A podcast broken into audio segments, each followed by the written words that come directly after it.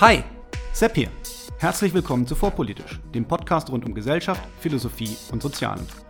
Hier bekommt ihr Shorts zu aktuellen Themen aus einem frischen Blickwinkel serviert.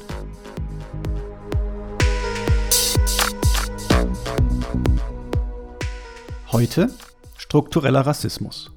Was ist das? Wie unterscheidet er sich von, in Anführungszeichen, normalem Rassismus? Und gibt es das heute in Deutschland? Wir alle sind vertraut mit der klassischen Definition von Rassismus als, Zitat, Lehre oder Theorie, nach der Menschen bzw. Bevölkerungsgruppen mit bestimmten biologischen oder ethnisch-kulturellen Merkmalen anderen von Natur aus über bzw. unterlegen sein sollen. Zitat Ende. Wie sie auch im Duden zu finden ist. Der Rassismus als klassischer Ismus zielt nach dieser klassischen Definition auf die internalisierte Einstellung von Menschen ab, die ihm anhängen was diese Leute dann zu Rassisten macht. Ähnlich wie Kommunismus, Konservatismus oder Liberalismus handelt es sich um eine Geisteshaltung, also eine innere Einstellung oder Überzeugung. In letzter Zeit ist es jedoch immer häufiger der Fall, dass von strukturellem Rassismus die Rede ist. So trägt zum Beispiel Natascha Kellys Buch Rassismus den Untertitel Strukturelle Probleme brauchen strukturelle Lösungen. Auch Ibram X. Kendi, Autor des Bestsellers How to be an Anti-Racist geht von einer Definition des Begriffs Rassismus aus, die strukturell ist, im Englischen auch häufig als systemic, also systemisch oder systemimmanent bezeichnet. Er definiert Rassismus folgendermaßen: Zitat Racism is a marriage of racist policies and racist ideas that produces and normalizes racial inequities. Zitat Ende. Diese Definition findet sich in seinem Buch auf Seite 18. Candy sagt also, dass Rassismus ein Zusammenspiel rassistischer Konzepte bzw. Regeln und rassistischer Ideen ist, welche Ungleichheiten zwischen verschiedenen Gruppen, die als verschiedene Rassen verstanden werden, produziert. Abgesehen davon, dass eine Definition eines Begriffs, welche dieses Wort selbst enthält, ein logischer Zirkelschluss ist, der wenig erhellend ist, wenn man wissen möchte, was denn nun dieser Begriff bedeutet, fällt auf, dass es sich um eine sehr weitreichende Definition handelt, da jeder substanzielle Unterschied im Ergebnis zwischen verschiedenen, als Rassen verstandenen Gruppen als Rassismus bezeichnet wird. Sichtet man die Literatur zu strukturellem Rassismus, so ist das Erste, das auffällt, dass dieser nie sauber definiert wird. So hält zum Beispiel auch Mohammed Amjahid, Autor von Der weiße Fleck, eine Anleitung zu antirassistischem Denken, Rassismus für strukturell, definiert ihn im Glossar zu seinem Buch dann aber doch als Zitat Lehre, Theorie, Einstellung oder Ideologie. Zitat Ende. Und zielt damit für die saubere Definition dann doch wieder auf die klassische Definition ab. Immerhin ist Natascha Kelly in ihrem Buch so ehrlich zu schreiben, Seite 43, Zitat, eine klare Definition von strukturellem Rassismus, sowohl allgemein als auch für die Rechtsprechung im Speziellen, fehlt für den deutschen Kontext. Zitat Ende. Ich kann und will hier keine Definition von strukturellem Rassismus liefern, aber um analytisch von Wert zu sein, müsste diese zumindest einige Bedingungen erfüllen. Sie müsste erstens eine klare Definition von Rassismus oder rassistischen Vorstellungen vornehmen und als solche zumindest auf die Ethnie oder das Aussehen abzielen.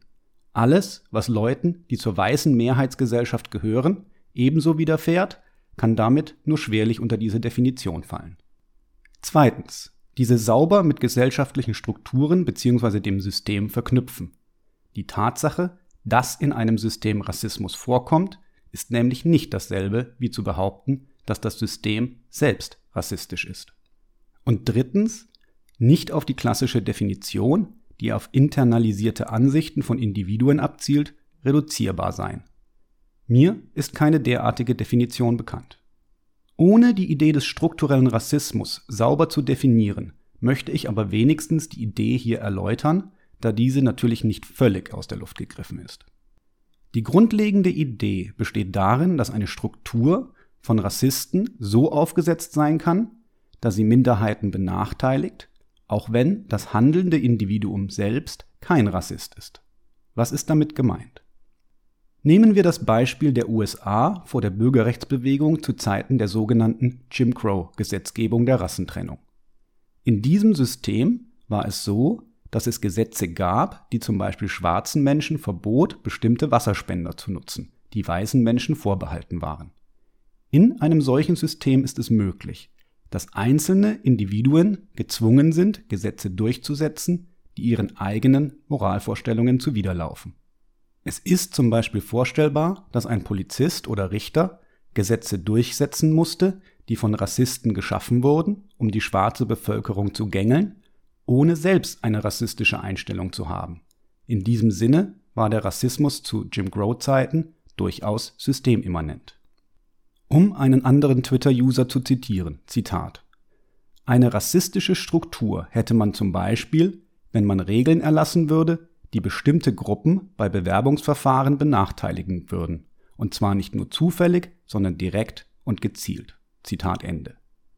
Es reicht dabei nicht aus, dass es zum Beispiel herrschende Vorurteile gibt, die jedoch in einem dezentralen System individuell und ungesteuert vorherrschen, denn dies wäre aus sich heraus noch keine Struktur. Denn die Aussage, es gibt Rassismus in bestehenden Strukturen, ist eine ganz andere als die Aussage, die Struktur selbst ist rassistisch.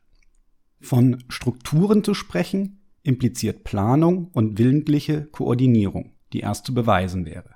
Im Falle der Jim Crow-Gesetze in den USA kann man sicher davon ausgehen, dass dies so war. Rassisten haben bewusst diskriminierende Gesetze erlassen, die anschließend von allen an diesem System Beteiligten umzusetzen waren, und zwar unabhängig von deren innerer Einstellung. Man kann zumindest bei diesem Beispiel also eindeutig sagen, dass das System der Rassentrennung strukturell rassistisch war, und zwar unabhängig von der inneren Einstellung der an dem System Beteiligten. Das soll nicht heißen, dass zu dieser Zeit nicht auch rassistische Polizisten oder Richter existierten. Was damit ausgesagt wird, ist lediglich, dass es nicht nötig war, dass die Beteiligten selbst eine rassistische Einstellung hatten, damit rassistische Benachteiligung existierte. Nachdem also an diesem Beispiel klar geworden sein sollte, wo der Unterschied zwischen der strukturellen und der klassischen Rassismusdefinition ist und dass es strukturellen Rassismus in der Geschichte auf jeden Fall gab, bleibt also die letzte noch offene Frage aus dem Eröffnungsparagraph zu klären, nämlich ob es so etwas heute in Deutschland gibt. Die bereits genannten antirassistischen Autoren, aber nicht nur die genannten, bezeichnen in ihren Büchern und anderen Veröffentlichungen wahlweise Deutschland, die Deutschen, die Polizei, den Wohnungsmarkt, das Bildungssystem, die Universitäten und vieles mehr als strukturell rassistisch.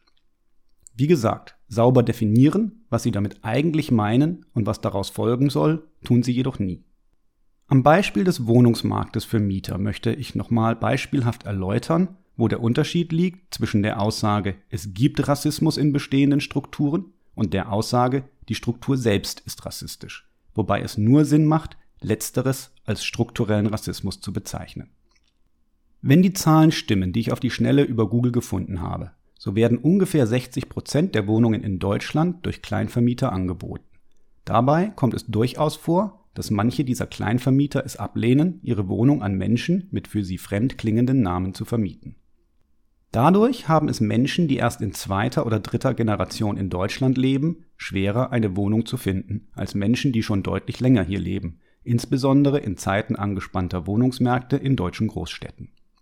Heißt das, der deutsche Wohnungsmarkt der Kleinvermieter ist strukturell rassistisch? Nein, ist er nicht.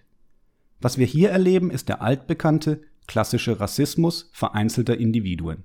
Es herrscht Rassismus in einer bestehenden Struktur, denn für mich ist es keine Frage, dass die Weigerung an Menschen mit einem bestimmten Hintergrund grundsätzlich nicht vermieten zu wollen Rassismus darstellt, die Struktur selbst ist jedoch nicht rassistisch. Nichts innerhalb des Wohnungsmarktes zwingt Kleinvermieter, nicht an Menschen mit Migrationshintergrund zu vermieten, schon gar nicht gegen deren Willen. Im Gegenteil ist es ja gerade die innere rassistische Einstellung mancher Kleinvermieter, die ihr Handeln antreibt. In anderen Worten, Klassischer individueller Rassismus. Heißt das also, dass es im Wohnungsmarkt in Deutschland überhaupt keinen strukturellen Rassismus gibt oder gab? Leider ist die Antwort auch auf diese Frage nein. Im Mai 2021 deckten Medien auf, dass die Bremer Brebau GmbH Bewerber für eine Wohnung nach rassistischen Kriterien bewertete. Dabei wurden zum Beispiel bestimmte Bevölkerungsgruppen für manche Objekte von der Vermietung ausgeschlossen, darunter schwarze Menschen, Sinti und Roma, Rumänen oder Bulgaren. Hier nun handelte es sich in der Tat um einen Fall von strukturellem Rassismus, um genauer zu sein, um institutionellen Rassismus, weil eine Institution, die Bremer Brebau GmbH, ihre Mitarbeiter zwang, rassistische Regeln bei der Vermietung von Objekten zu beachten, unabhängig von der Einstellung der beteiligten Personen. Eine selbst nicht rassistisch eingestellte Person könnte also hier durchaus durch die Institution zu rassistischem Handeln gezwungen gewesen sein. Als der Fall in die Presse kam, änderte sich dies jedoch durch den öffentlichen Druck schnell und nach allem, was wir wissen, existiert dieser Fall von strukturellem Rassismus nicht mehr. Können wir ausschließen, dass es weitere solche Fälle von strukturellem Rassismus im deutschen Wohnungsmarkt gibt? Natürlich nicht. Die heftige Reaktion der Öffentlichkeit und die Organisation des deutschen Wohnungsmarktes mit seinem hohen Anteil an Kleinvermietern lässt jedoch vermuten, dass es sich um Einzelfälle und Ausreißer handelt, sollten weitere solche Fälle vorliegen. Ähnlich geartet liegt die Diskussion im Schulsystem, dem ja auch gerne vorgeworfen wird, es sei strukturell rassistisch, weil angeblich Kinder mit Migrationshintergrund bei gleicher schulischer Leistung weniger häufig Gymnasialempfehlungen erhalten sollen. Abgesehen davon, dass ein Bildungsweg, der nicht über Gymnasium und Studium, sondern Realschule und Ausbildung geht, ebenfalls zu einem erfolgreichen und glücklichen, manchmal auch finanziell besseren Leben führen kann, so gibt es keine Regeln oder Vorschriften, die Lehrer zwingen würden, Schüler mit Migrationshintergrund schlechter zu behandeln. Es ist also auch nicht das System Schule oder das System deutsches Bildungswesen, welches rassistisch wäre, sondern, sollten die Anschuldigungen stimmen, wären es individuelle Lehrer, die rassistischen Vorurteilen anhängen und sich in ihren Entscheidungen von diesen leiten lassen. Überhaupt ist es schwer, in Deutschland mit seinem Artikel 3 Absatz 3 des Grundgesetzes, Zitat, Niemand darf wegen seines Geschlechts, seiner Abstammung, seiner Rasse, seiner Sprache, seiner Heimat und Herkunft, seines Glaubens, seiner religiösen oder politischen Anschauungen benachteiligt oder bevorzugt werden. Zitat Ende. Strukturen zu finden, die nicht von selbst individuell rassistische eingestellte Menschen in rassistische Handlungen zwingen. Mir wären zumindest keine bekannt. Bei allen meinen Recherchen fehlte stets das Konkrete, wobei ich hier unter konkret verstehe, dass man anhand spezifischer Kriterien entscheiden könnte, ob es sich in einem gegebenen Fall um strukturellen Rassismus handelt oder nicht. Wissenschaftliches Vorgehen benötigt die Möglichkeit der Falsifizierung, die bei den Aktivisten zumeist nicht besteht um sichere Aussagen treffen zu können. Besteht diese Möglichkeit der Falsifizierung nicht, so bleibt lediglich die Behauptung eines geisterhaften, alles durchdringenden, geheimnisvollen Strukturrassismus. Warum ist es aber überhaupt wichtig, ob es sich um individuellen oder um strukturellen Rassismus handelt? Ganz einfach, weil die verschiedenen Arten von Rassismus durch verschiedene Vorgehensweisen zu bekämpfen wären wobei die Methoden, die gegen eine Art von Rassismus helfen, nicht geeignet sind, auch gegen die andere Art zu helfen. Reden wir von individuellem, internalisierten Rassismus, so müssen wir Einstellungen zu ändern suchen. Wir müssen auf Menschen zugehen, aufklären und versuchen, für ein humanistisches Weltbild zu werben, in dem Rassismus als Ideologie keinen Platz hat. Zum Glück scheint dies immer besser zu gelingen und den individuellen Rassismus zurückzudrängen, wobei er vermutlich leider nie ganz verschwinden wird. Haben wir es aber wirklich mit strukturellem, systemimmanenten Rassismus zu tun, so müssen wir eben keine Überzeugungsarbeit leisten, sondern schlicht die entsprechenden Strukturen und Institutionen abschaffen und ändern, die Menschen zu rassistischem Handeln zwingen.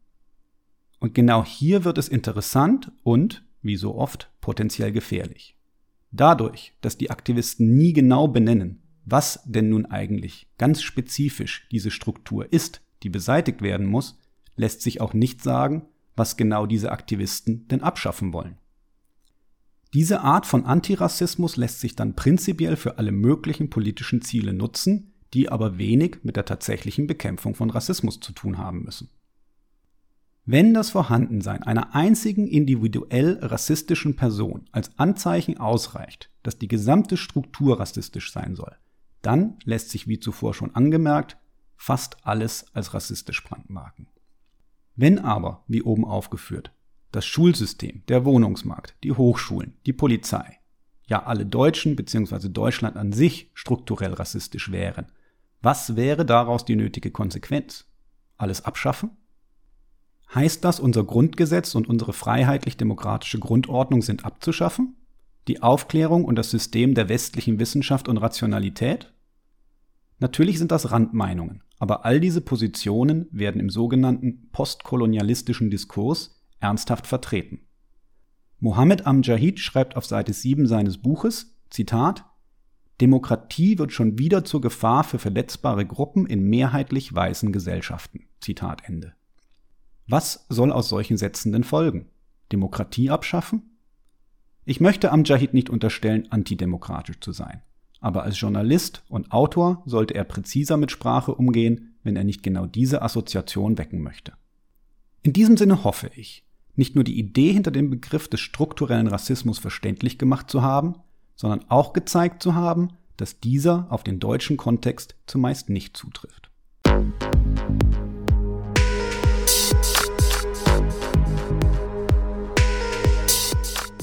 Hier endet eine weitere Episode von Vorpolitisch, dem Podcast rund um Gesellschaft, Philosophie und Soziale.